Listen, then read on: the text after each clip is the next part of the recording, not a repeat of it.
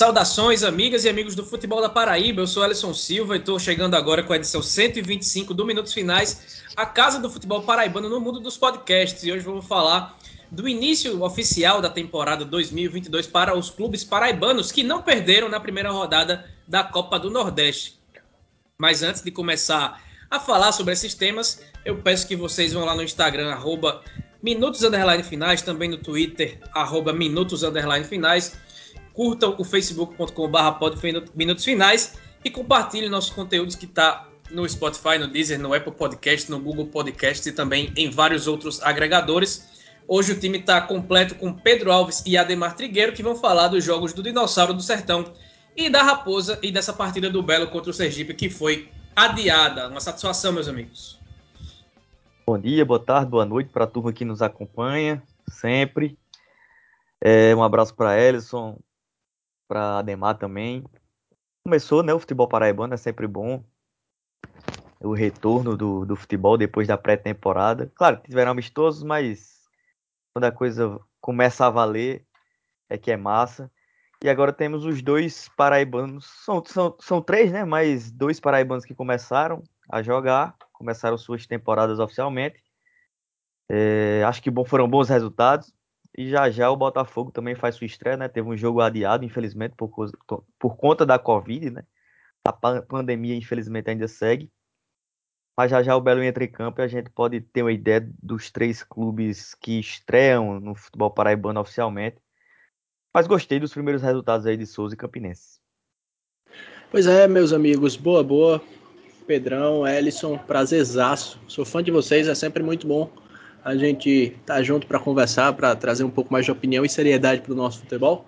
E como o Pedro bem falou, começou, né? Tá liberado, cornetagem liberada, quebra-canelas liberado também.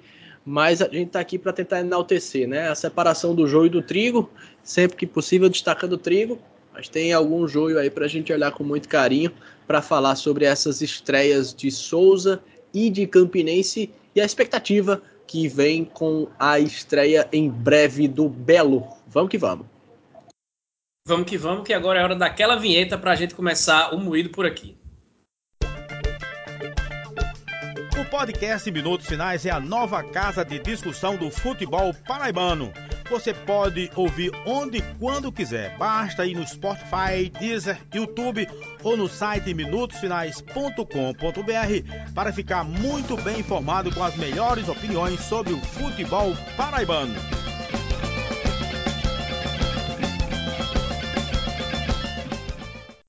Gente começa essa edição 125 do Minutos Finais falando da parceria com a loja Chic Chic, que é referência em produtos com temática nordestinas.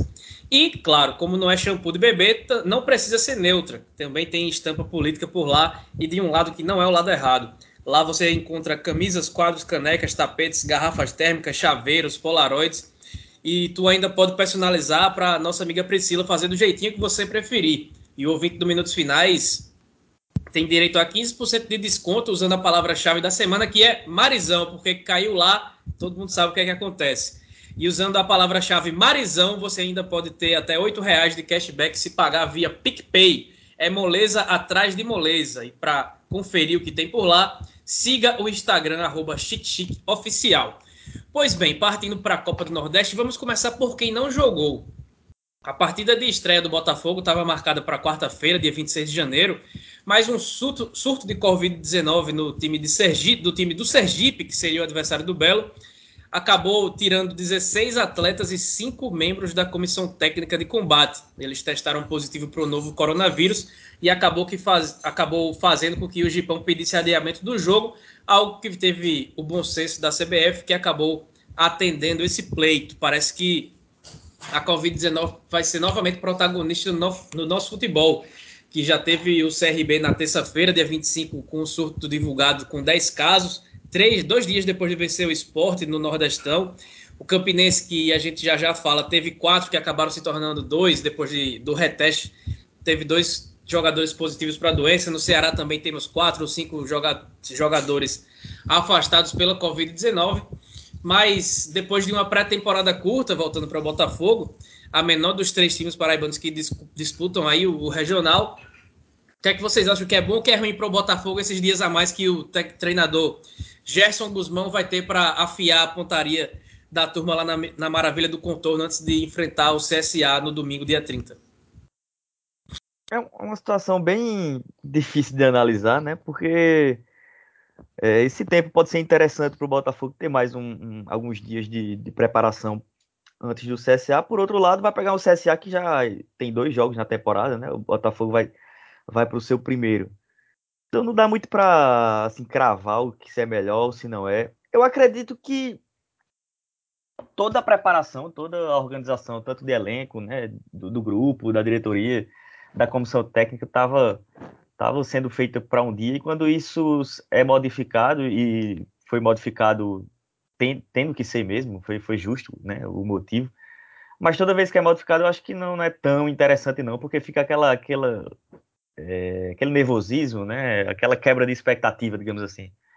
Mas o Botafogo ganha alguns dias, né? Isso é, um, isso é interessante, sim. Por outro lado, vai também estrear quando o seu adversário já tem dois jogos aí, já tem passado pelo, pelo mais difícil aí de estreia de temporada, né? Uma, uma estreia, inclusive, do CSA no Alagoano foi boa, mas a estreia da Copa do Nordeste foi péssima, até porque envolve outro paraibano, já, já a gente vai conversar também, porque envolveu a vitória do Souza sobre o azulão. E de certo modo, e aí já é um, um ingrediente interessante para o Botafogo, o, CSA vai não tão pressionado, mas vai com um pouquinho de pressão. Né? O Mozart tem certa moral lá, porque fez uma boa Série B no ano passado e tal. Mas essa, essa se, se você for ver o Instagram do CSA, a bronca tá grande, meu amigo, por conta da derrota pro Dino na estreia da Copa do Nordeste. É uma quebra de, quebra de expectativa, né? Então, o, o, imagino que a, a torcida, o, o, time do Botafogo, a diretoria, diretoria, preferia que jogasse no dia que estava marcado, mas não tinha como fazer, né? Tivemos aí, infelizmente, muitos jogadores do Sergipe de, com Covid, né? Testes positivos. O protocolo da CBF é até bem rigoroso com esse, esse, nesse ponto de é, não modificar, né, não adiar o jogo. Né? Se, o, se o Sergipe tivesse 13 jogadores inscritos, teria jogo. Ou seja, 11 jogando e 12, 2 no banco. Né? Então eu acho que esse protocolo poderia ser é, até revisto, porque eu acho que não, vai, não faz muito sentido ter jogo com 13 jogadores inscritos. Mas o Sergipe nem tinha, então acertadamente a partida foi adiada para março, né? Só março teremos esse Botafogo Sergipe. É, treino é treino, jogo é jogo, né? Então, como o Pedro falou com bastante propriedade, tem essa quebra de expectativa e, e até sendo é, é, correndo o risco aqui de ser mal interpretado, mas com o devido respeito ao Sergipe, eu acredito que isso também vale, porventura, para o torcedor sergipano que, que estiver nos acompanhando. Para o Botafogo seria melhor estrear em casa contra o Sergipe ou estrear na temporada jogando fora contra o CSA, é, especialmente depois dessa circunstância de o CSA ter perdido a partida para o Souza. É, é, certamente era melhor estrear em casa contra o Sergipe. Aqui não, é, é, diminuindo, não menosprezando de forma alguma o Sergipe, mas enaltecendo o time do CSA. Então existe toda essa situação, né? E, é, e no fim das contas fica-se a expectativa, né? Por esse reencontro do torcedor do Botafogo para com o novo time, é, com muitas novidades, bastante reformulado e o torcedor quer saber do negócio valendo propriamente, né? Apesar de, de terem havido amistosos, mas o que vale é quando a bola rola para jogo, quando a bola rola valendo pontuação. Então fica-se essa expectativa para ver na prática o que é que o Botafogo de fato tem de novo. E o CS ainda vai jogar mais uma partida oficial. Vai jogar com o Jacuipense na quinta-feira, para depois jogar contra o Botafogo no domingo. Então vai pegar ainda mais ritmo de jogo a equipe do Mozart antes de encarar o Belo na tarde do próximo domingo lá no estádio Rei Pelé. Ainda sobre o Belo, mas aí já vamos encaixando no jogo com o Souza, né? O time tenta a liberação de dois jogadores que estão fora da exigência da CBF de que os atletas que disputam suas competições precisam ter tomado duas doses da vacina, ou uma, no caso da Janssen, se for dose única. Além disso, precisa cumprir esse, um período de 14 dias de intervalo entre a segunda dose ou a dose única para poder entrar em campo. Quanto ao CSA, o Souza conseguiu eliminar para que cinco atletas pudessem atuar, porque eles já tinham tomado tardiamente, mas tinham a segunda dose, mas não tinham a janela de 14 dias para poder jogar. Então, eles só tomaram a vacina porque a CBF exigiu mas não dava tempo de cumprir esses 14 dias. E aí eles acabaram sendo liberados na manhã do, do dia do jogo para jogar. Eu, particularmente, para uma doença que já matou mais de 120 mil brasileiros, que se espalha cada vez mais rápido com a variante Ômicron e que já tem vacina né, para se curar, não entendo como um clube profissional de futebol que, que quer né, e precisa trabalhar em alto nível, como é que ele não exige que seus empregados sejam imunizados. Né? Mas isso a gente sabe o motivo, é claro. Mas, enfim, o que é que vocês acham dessa exigência da CBF? É, queria saber de vocês. Para mim, já entrando na discussão, é muito simples. Se a pessoa quer ter liberdade de não se vacinar, a gente tem que respeitar a liberdade e não e que ela fique sem se vacinar. Mas ela precisa respeitar a liberdade do organizador da competição, do dono do bar, do prefeito da cidade, do governador do estado, que ele restringe a sua presença, que acaba sendo temerária em alguns tipos de ambientes, né? E eu queria saber também do Pedro se ele tem alguma informação, se essa dupla botafoguense é, tomou pelo menos uma dose, se tomou as duas doses, se não tomou nenhuma dose. O que é que está acontecendo aí nesse, nesse embrólio lá na Maravilha do Contorno? É, a informação que eu tenho sobre os dois jogadores é que eles é, têm a segunda dose, né? Pelo menos foi o que o Botafogo me passou, né? Que eles têm a segunda dose, mas não daria os 14 dias ainda, né? Ou seja, tomaram é, a menos de 14 dias. Tanto que o Botafogo, assim como não só o Botafogo, todos os clubes é, meio que vão entrar, não é nem com ação, mas com um pedido com a CBF, um pedido em conjunto, para que essa é, decisão que favoreceu o CSA possa se estender a todos os clubes. É, eu concordo com tudo que você disse, eu só acho que a CBF também acho que acertou em modificar a, o seu protocolo, mas poderia ter avisado isso bem antes, né? Também. Acho que foi muito em cima da competição. É, isso acaba prejudicando, de certo modo, os clubes, mas evidentemente que é, o, o, fundamental era que todos esses atletas, empregados aí dos clubes, tivessem tomado há mais tempo, né? Isso aí, sem dúvida nenhuma. Mas, de uma maneira geral, né, não é nem só esse caso em si, tem muita coisa que a CBF realmente avisa muito em cima.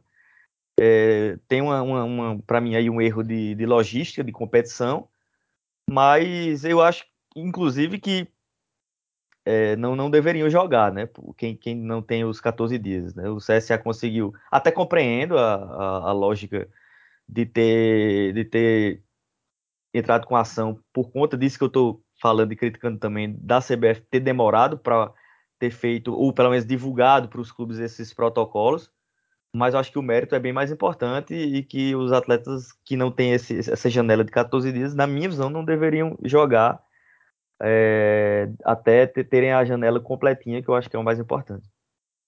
É até complicado a gente falar um pouco mais sobre isso, né? É, de certa forma, a gente nem tem mais idade, digamos assim, para estar tá debatendo esse tipo de coisa, poxa. São mais de 5 milhões de mortes no mundo por Covid-19. São mais de 600 mil mortes no Brasil. E ainda tem gente que não quer se vacinar. Eu concordo que você tem a sua liberdade individual, como bem foi dito, mas ao mesmo tempo, já que você quer exercer a sua liberdade de não se vacinar, a gente também do outro lado é, também pode exercer a liberdade de não querer estar próximo a quem não se vacinou e enfim, no fim das contas, eu realmente acho que é, é um assunto que para mim já é até constrangedor de, de, de, ser mencionado, porque já deu. Acho que não dá para a gente estar tá debatendo, ah, esse fulano, não sei o que. Não, tem que vacinar. É para tomar vacina. A gente tomou vacina a vida toda sem ninguém questionar.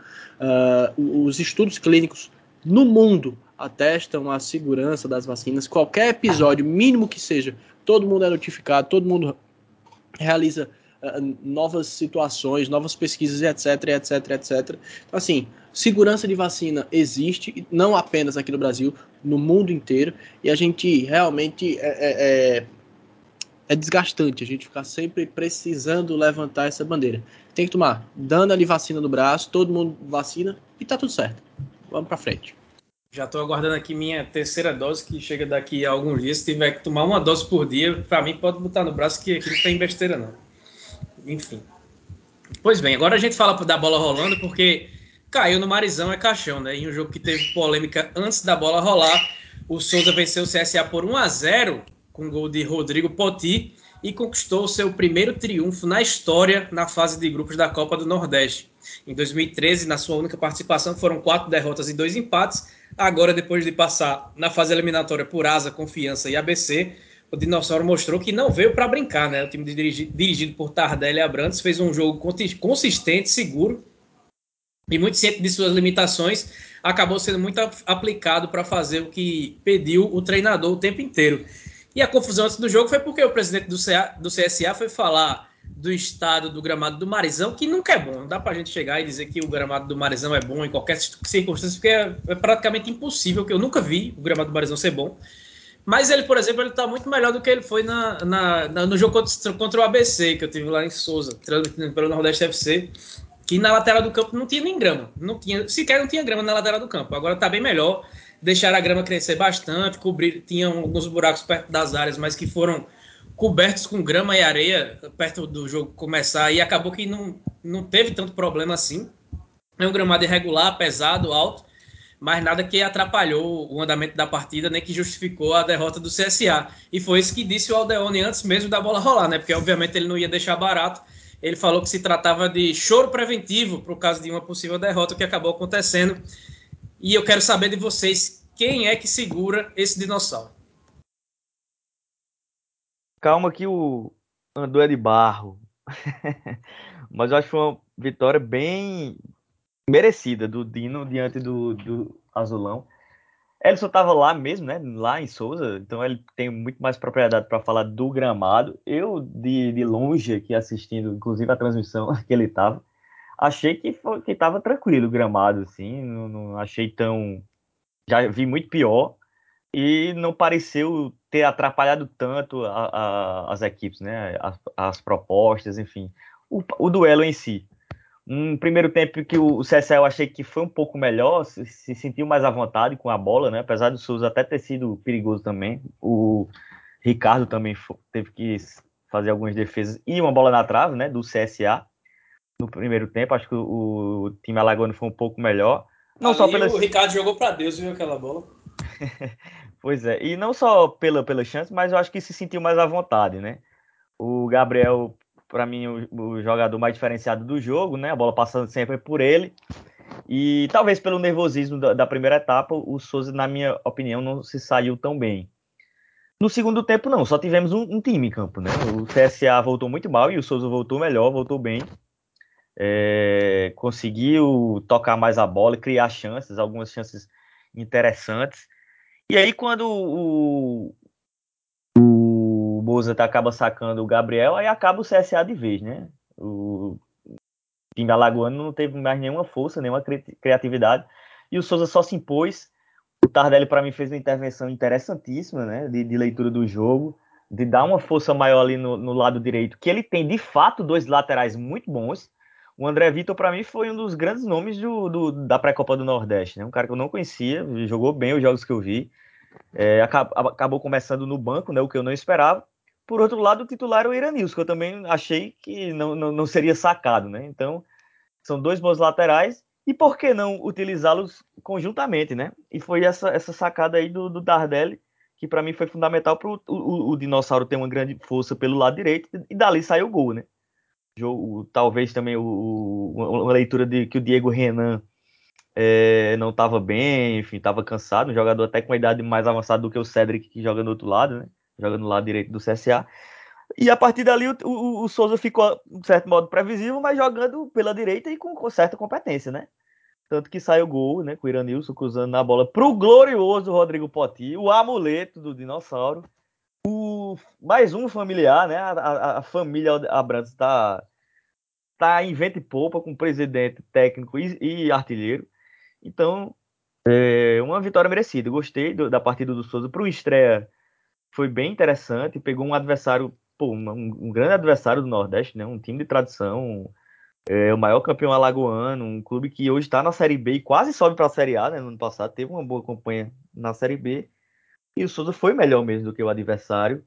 É, jogou bem, jogou pro primeiro jogo, acho que jogou bem. Eu sou muito crítico todo toda temporada dos clubes paraibanos, assim, sou mais crítico do que do que no início, né? No início eu relativizo muito. Então, para mim, para um estreia, o Souza foi bem e foi melhor do que o adversário, o que já é um, um grande valor para o início da temporada, né? E conseguiu se, se, o André, se o André Vitor faz aquele gol na última jogada, se o Vinícius não tivesse roubado a bola dele, meu amigo, ali ele podia se aposentar, que ele tinha feito o gol mais bonito do que o de Maradona, Maradona contra a Inglaterra. Viu? É verdade, é verdade. E, e para pegar um gancho no que falava o, o, Pedro, eu admito até, eu gosto muito do futebol do Nilson e eu admito até que eu achei que ele nem voltaria para o Souza, né? Eu achei que ele fosse, é, talvez, para para outros centros, para centros. Ele tava no América, maiores, né? É um time mais né? tradicional, né? Um time maior do que o Souza, né? Também achei que é. não voltaria. É, até porque ele estava na lista de reforços de time de Série C, né? Enfim, eu, eu achei que, que o William Nilson nem voltava e eu acho que foi um grande trunfo, né? Esquerdinha é, também eh, foi muito bem na partida para mim. O Porti é, chegou para fazer graça. Eu fico pensando como deve ser o Ademar. Natal dessa família, né? Deve ser uma maravilha. Sabe quem, sabe quem faz parte da família também? Não. O Iranilson. Não, Meu Deus. O Iranilson não, não faz parte da família diretamente, mas ele é cunhado ele de um dos Abrantes. Ele, ele, é cunhado de um dos Abrantes. Ah, então, então tá, explicado porque ele voltou, né? É porque, tá porque ele voltou. é porque a gente tá tratando da cidade de Souza. Aí, um pouquinho depois da cidade de Souza, deve existir o Souza Esporte Clube, que é uma vila por ali que todo mundo tá junto. Né? Enfim, mas que maravilha então. E aí é uma, uma, uma vitória muito bacana, um pontapé inicial muito importante para o Souza, mas a gente tem uma reflexão muito importante a fazer a respeito do estádio Marizão, já foi mencionado, mas ora, é, além das condições do gramado, e eu compreendo quando vocês mencionam que a gente já viu lá em condições bem piores, e é verdade, mas não é porque já foi pior que não tá ruim. Né? O gramado é, é, talvez não tenha, não tenha é, atrapalhado o, jogo como um todo, mas até para a temporada histórica que o Souza vai ter, merecia um pouco mais de capricho, merecia um pouco mais de trato. A gente viu, é, é, como de praxe, né, as linhas sendo pintadas em cima do tempo, é, o pessoal de uma empresa de, de cuidado de gramados, né, especializada nisso, faz gramado de Copa do Mundo e etc., correndo lá de última hora para poder tentar ajudar de alguma forma a, a, melhorar as condições do gramado.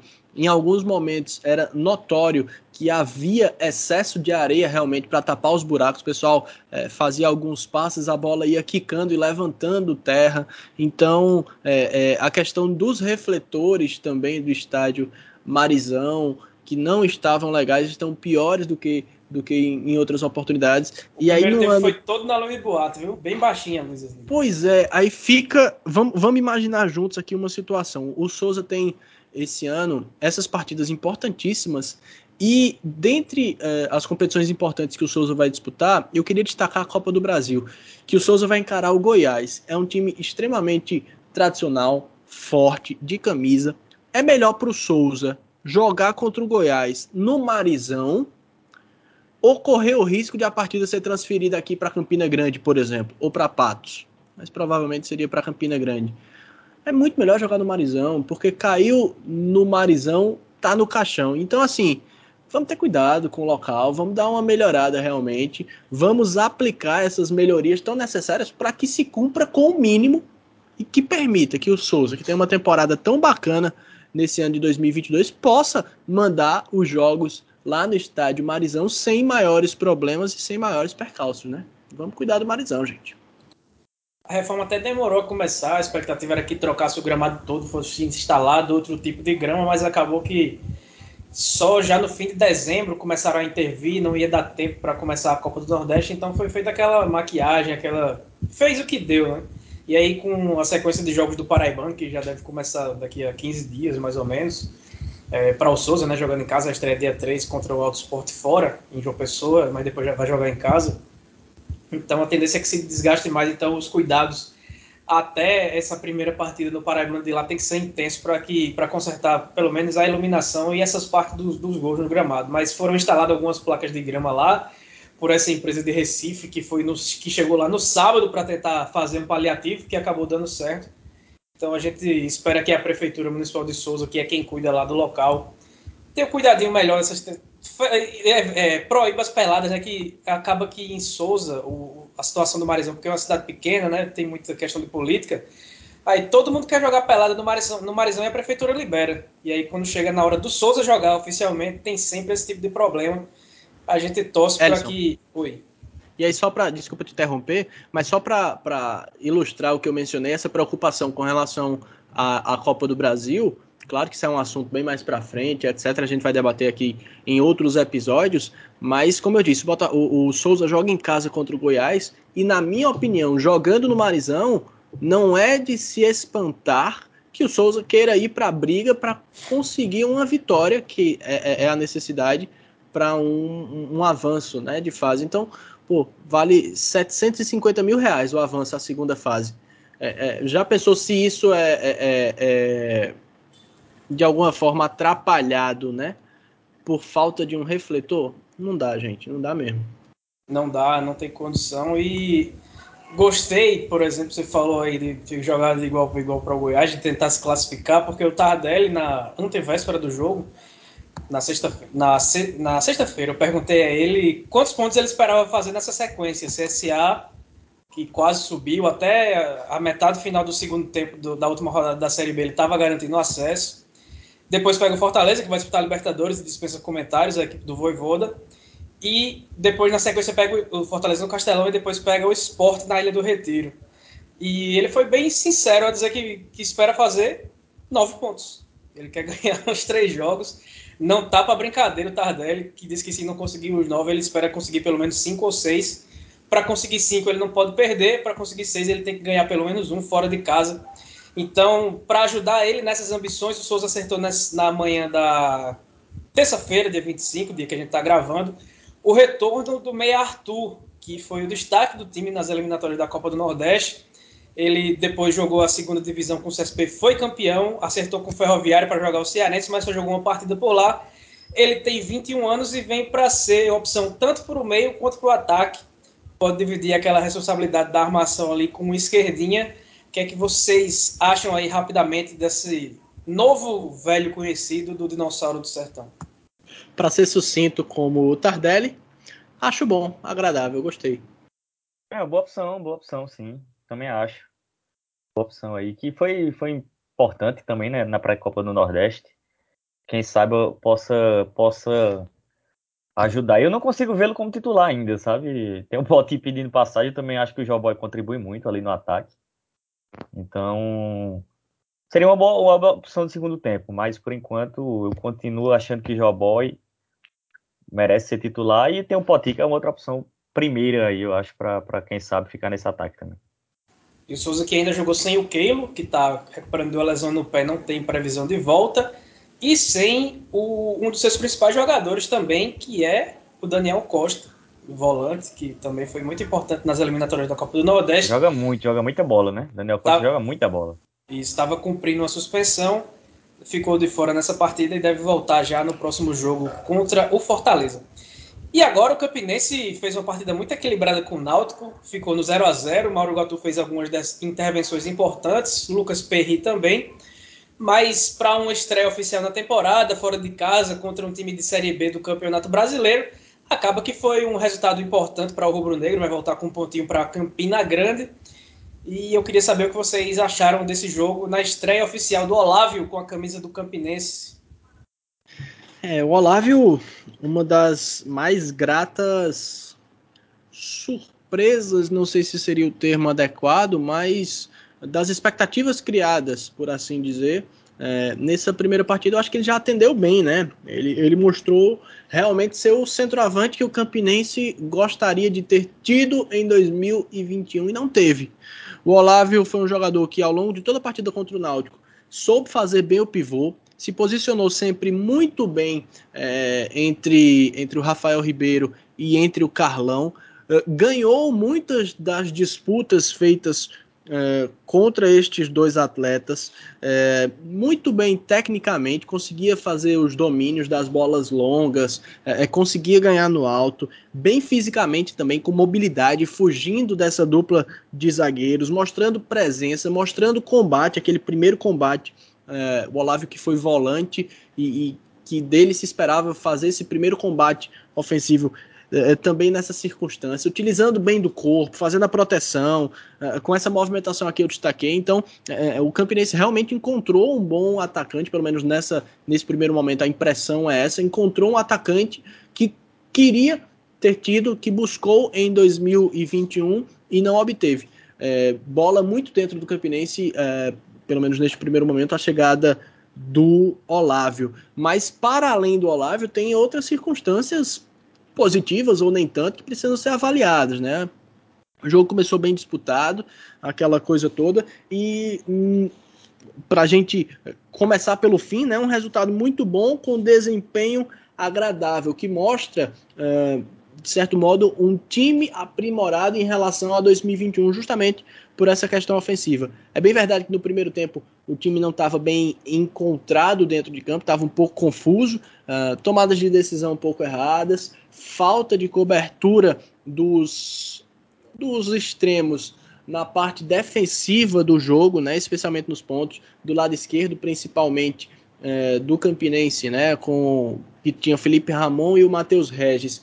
O Hereda, lateral direito do Náutico, é um atleta que apoia muito bem, um jogador de muita qualidade, joga muita bola o Hereda, então ele sempre se colocava ali como uma opção é, espetado mais à frente, de fato, e o Matheus Regis não acompanhava essas chegadas, o Hereda inclusive ficou solto, ficou sobrando em alguns momentos, recebeu bolas livres com bastante facilidade. Isso precisa ser corrigido para as próximas partidas do Campinense na temporada. Mas, para além disso, realmente um time com boa intensidade, com boa distribuição, pressionando no campo ofensivo, é, tocando, saindo, conduzindo a partida. Passou alguns perrengues, mas quando passou, quando Mauro foi exigido, São Mauro Iguatu foi invocado e estava por lá também. Então é, foi um jogo que teve um desempenho bastante agradável e que na segunda etapa o Campinense cresceu na partida a ponto de ter é, é, tido oportunidades até de fazer o gol e de vencer o jogo, né? Se a gente tivesse falando aqui de uma vitória do Campinense não seria nenhum absurdo. Então eu acho que o Campinense começa bem essa temporada 2022. Vai ser uma temporada longa, uma temporada difícil, mas a primeira impressão é bastante positiva, é bem agradável, né, por assim dizer. Outros desafios virão, né? Já começa na próxima, no próximo final de semana, no próximo sábado, contra o Esquadrão de Aço, contra o Bahia, que também não vai ser jogo fácil. Mas a julgar pelo desempenho nessa primeira partida contra o Náutico, bem verdade que o Náutico estava com alguns desfalques, a exemplo do Chiesa e do Jean Carlos, que são os principais atletas do Timbu, mas a julgar por essa participação do Campinense no jogo desse meio de semana, de repente pode ser que dê para esperar coisa boa, né? Antes do Pedro falar na Raposa, vou fazer um parênteses aqui. É, falo, primeiro que eu botei no meu Twitter que o Campinense podia ter ganho e podia ter perdido. Então o empate acaba sendo um resultado bem, bem justo e satisfatório, pelo menos principalmente por se tratar em um jogo fora de casa. Mas a, o parênteses aqui era para uma aspas que saiu agora depois do jogo. O Náutico não pôde contar com alguns atletas que eram esperados que jogassem. E aí, abre aspas. Perdemos jogadores por questões que fogem ao nosso controle não posso entender como João Paulo e Júlio não tomaram vacina. Eu tomei minhas vacinas. Todo mundo precisa. Só os idiotas não tomam. Não estou falando que meus jogadores são idiotas. Aí o parênteses meu tá sim e tá certo. Fecha parênteses. Mas isso é uma responsabilidade grande. Isso foge até do controle do clube, embora eu acho que poderíamos ter uma atenção maior. É uma questão de saúde. Tem de ser orientado não somente pelo clube, mas sim pela vida. Fecha aspas, Hélio dos Anjos. Pode ir, Pedro. É, eu assino embaixo aí com ele. Realmente, ter jogador, ter pessoas que ainda não tomaram vacina, pelo amor de Deus, né? Mas isso prejudica, né? O clube, prejudica a saúde pública, enfim. Não tem nem muito o que dizer. Acho que foi preciso demais o Hélio. É, sobre o jogo, eu não tenho muito o que acrescentar, não, porque eu concordo com tudo que vocês pontuaram. Para um, uma estreia também, assim como eu achei do Souza, achei que foi uma estreia interessante do Campinense. Conseguiu criar, conseguiu ter algumas chances claras é, ainda precisa muito do Mauro Guatu, né, como se percebe. É, quando a, a, o sistema defensivo não. Os jogadores de linha do sistema defensivo não conseguem dar conta, precisam demais aí do, do Mauro Guatu. Mas é, é, isso, né? Quem tem um bom goleiro tem que também. É uma virtude de um, de um time ter um bom goleiro, né? Não é, não é um defeito, né? Então, o Mauro Guatu salvou o goleiro do Náutico também, né? também interviu aí algumas chances claras da Raposa. Acho que foi um jogo equilibrado, bem equilibrado. Também acho que poderia ter sido qualquer resultado, aquele típico jogo que poderia ser qualquer resultado e traduziria bem o que foi a partida.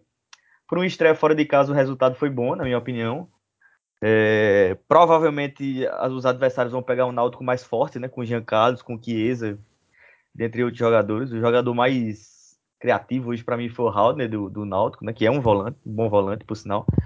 Mas não tinha tantas opções ali. O Juninho Carpina cada vez mais é, demonstra que não tem tanta condição de ser protagonista do Náutico, né? Um jovem aí pode até evoluir, mas que no momento não, não parece ser esse tipo de protagonista, como o Náutico eu acho que já esperou em algum momento. Então o Campinense fez o, o, o seu dever bem, conseguiu neutralizar em muitos momentos o Náutico e arrancou um 0 a 0 que poderia até ser uma vitória, mas também poderia ser uma derrota. Então, um empate fora de casa contra o Náutico não é todo mundo que vai conseguir, né? Então, eu vejo como, como um bom resultado para a sequência da temporada. Vai ter uma pedreira, que é o Bahia dentro de casa, e mesmo sendo Campina, eu acho que o Bahia é favorito, mas a Raposa é, tem que jogar para tentar fazer essa sua primeira vitória diante do Bahia, até para esquecer aquela aquela é, impressão do 7 a 1 né, do ano passado, que não, não entrou na história e também não tem como sair.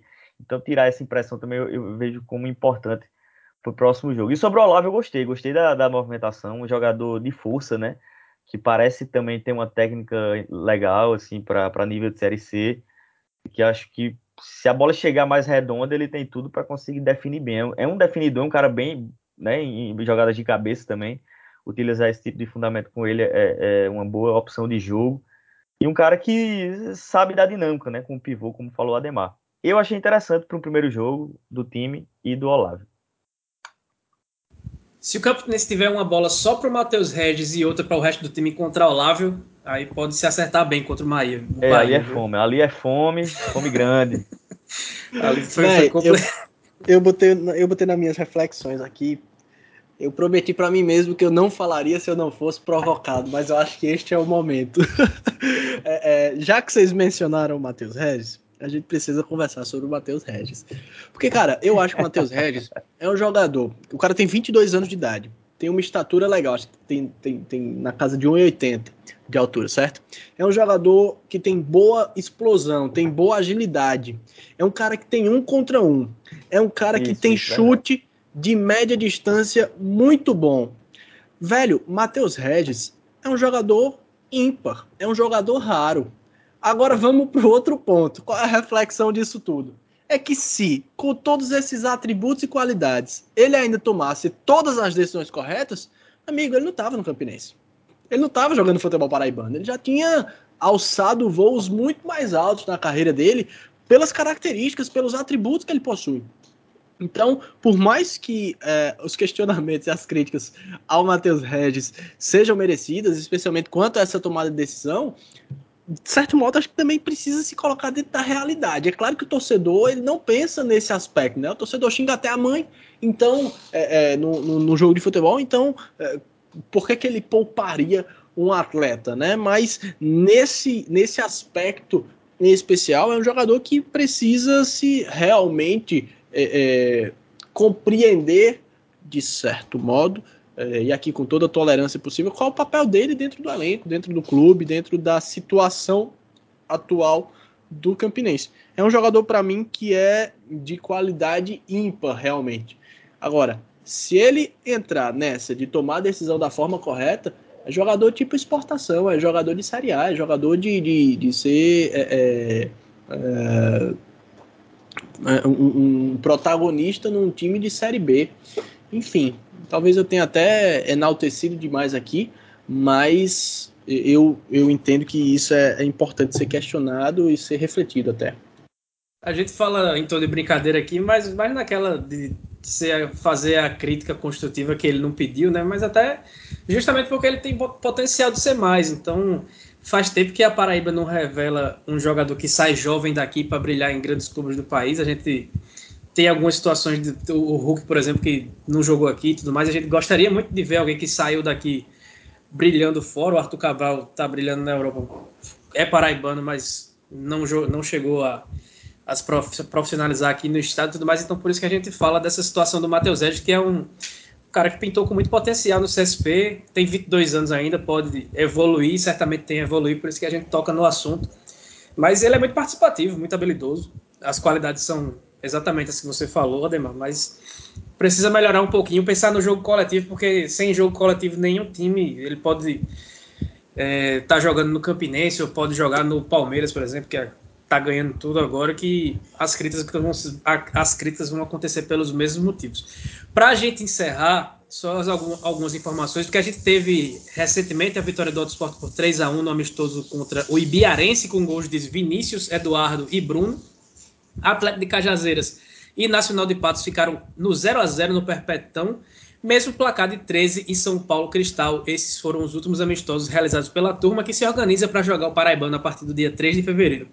Voltando para a Copa do Nordeste, esse fim de semana teremos Campinense e Bahia às 16 horas de sábado no Amigão no domingo, como eu já trouxe aqui, CSA e Botafogo às 16 horas no Rei Pelé. Na sequência, o Dinossauro pisa no Castelão para enfrentar o Fortaleza, que fará sua primeira partida na temporada enfrentando o Souza, time que vem forte aí na preparação para a disputa da Libertadores da América. E aí eu queria que vocês resumissem aí rapidamente o que é que a turma que escuta Minutos Finais pode esperar do trio paraibano nesse fim de semana na Copa do Nordeste. Pedreiras. Pode esperar pedreiras. Não serão jogos fáceis.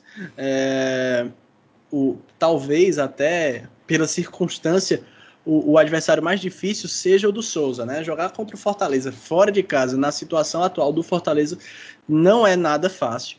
O Campinense também não vai ter vida fácil contra o Bahia, né? Basta a gente olhar para um passado recente como o Pedro bem falou. E o Botafogo vai fazer sua estreia contra um time que já começou perdendo e que, se quiser almejar algo na competição, a Copa do Nordeste é um torneio é, complexo do ponto de vista de que você joga contra adversários do outro grupo, mas pontua no seu próprio grupo. Ou seja, não tem aquela lógica de, ah, eu tenho que garantir aqui X pontos para me classificar. Não, você pode fazer 9 pontos e se classificar, ou pode fazer 15 e ficar de fora. Então, você precisa pontuar o máximo possível. Como o CSA já perdeu pontos na primeira rodada, certamente contra um adversário contra o qual ele imaginou que poderia pontuar pelo menos um pontinho, apesar, até porque o, o CSA, como bem foi mencionado, é um time que brigou até o, os instantes finais da última rodada da Série B pelo acesso, por tudo que o CSA vem representando nos últimos anos no futebol brasileiro. É um time que ele vai precisar ir para jogo realmente para tentar conquistar pontos valiosos e talvez até perdidos, por assim considerar, contra o Souza, vai tentar fazer isso contra o Botafogo, né? Então ninguém vai ter vida fácil nesse próximo final de semana, nessa próxima rodada. Isso, isso, perfeito. Eu não tenho que muito fugir disso aí, não. Acho que é a obrigação de todos os adversários do Paraibano. Fortaleza joga em casa, CSA joga em casa, precisa se recuperar. E o Campinense pega o Bahia em Campina Grande, mas, enfim, é o Bahia, né? O Bahia acho que também tem a obrigação, tem, ou pelo menos um favoritismo maior aí diante da Raposa. É, se tiver, se todos os resultados forem de, é, derrotas, né, para os times paraibanos, eu acho que está na conta, tá, tá no normal. Então não dá para cobrar tanto dessa rodada, não. É uma rodada bem complicada, talvez até a mais difícil de todos de uma vez juntos, né?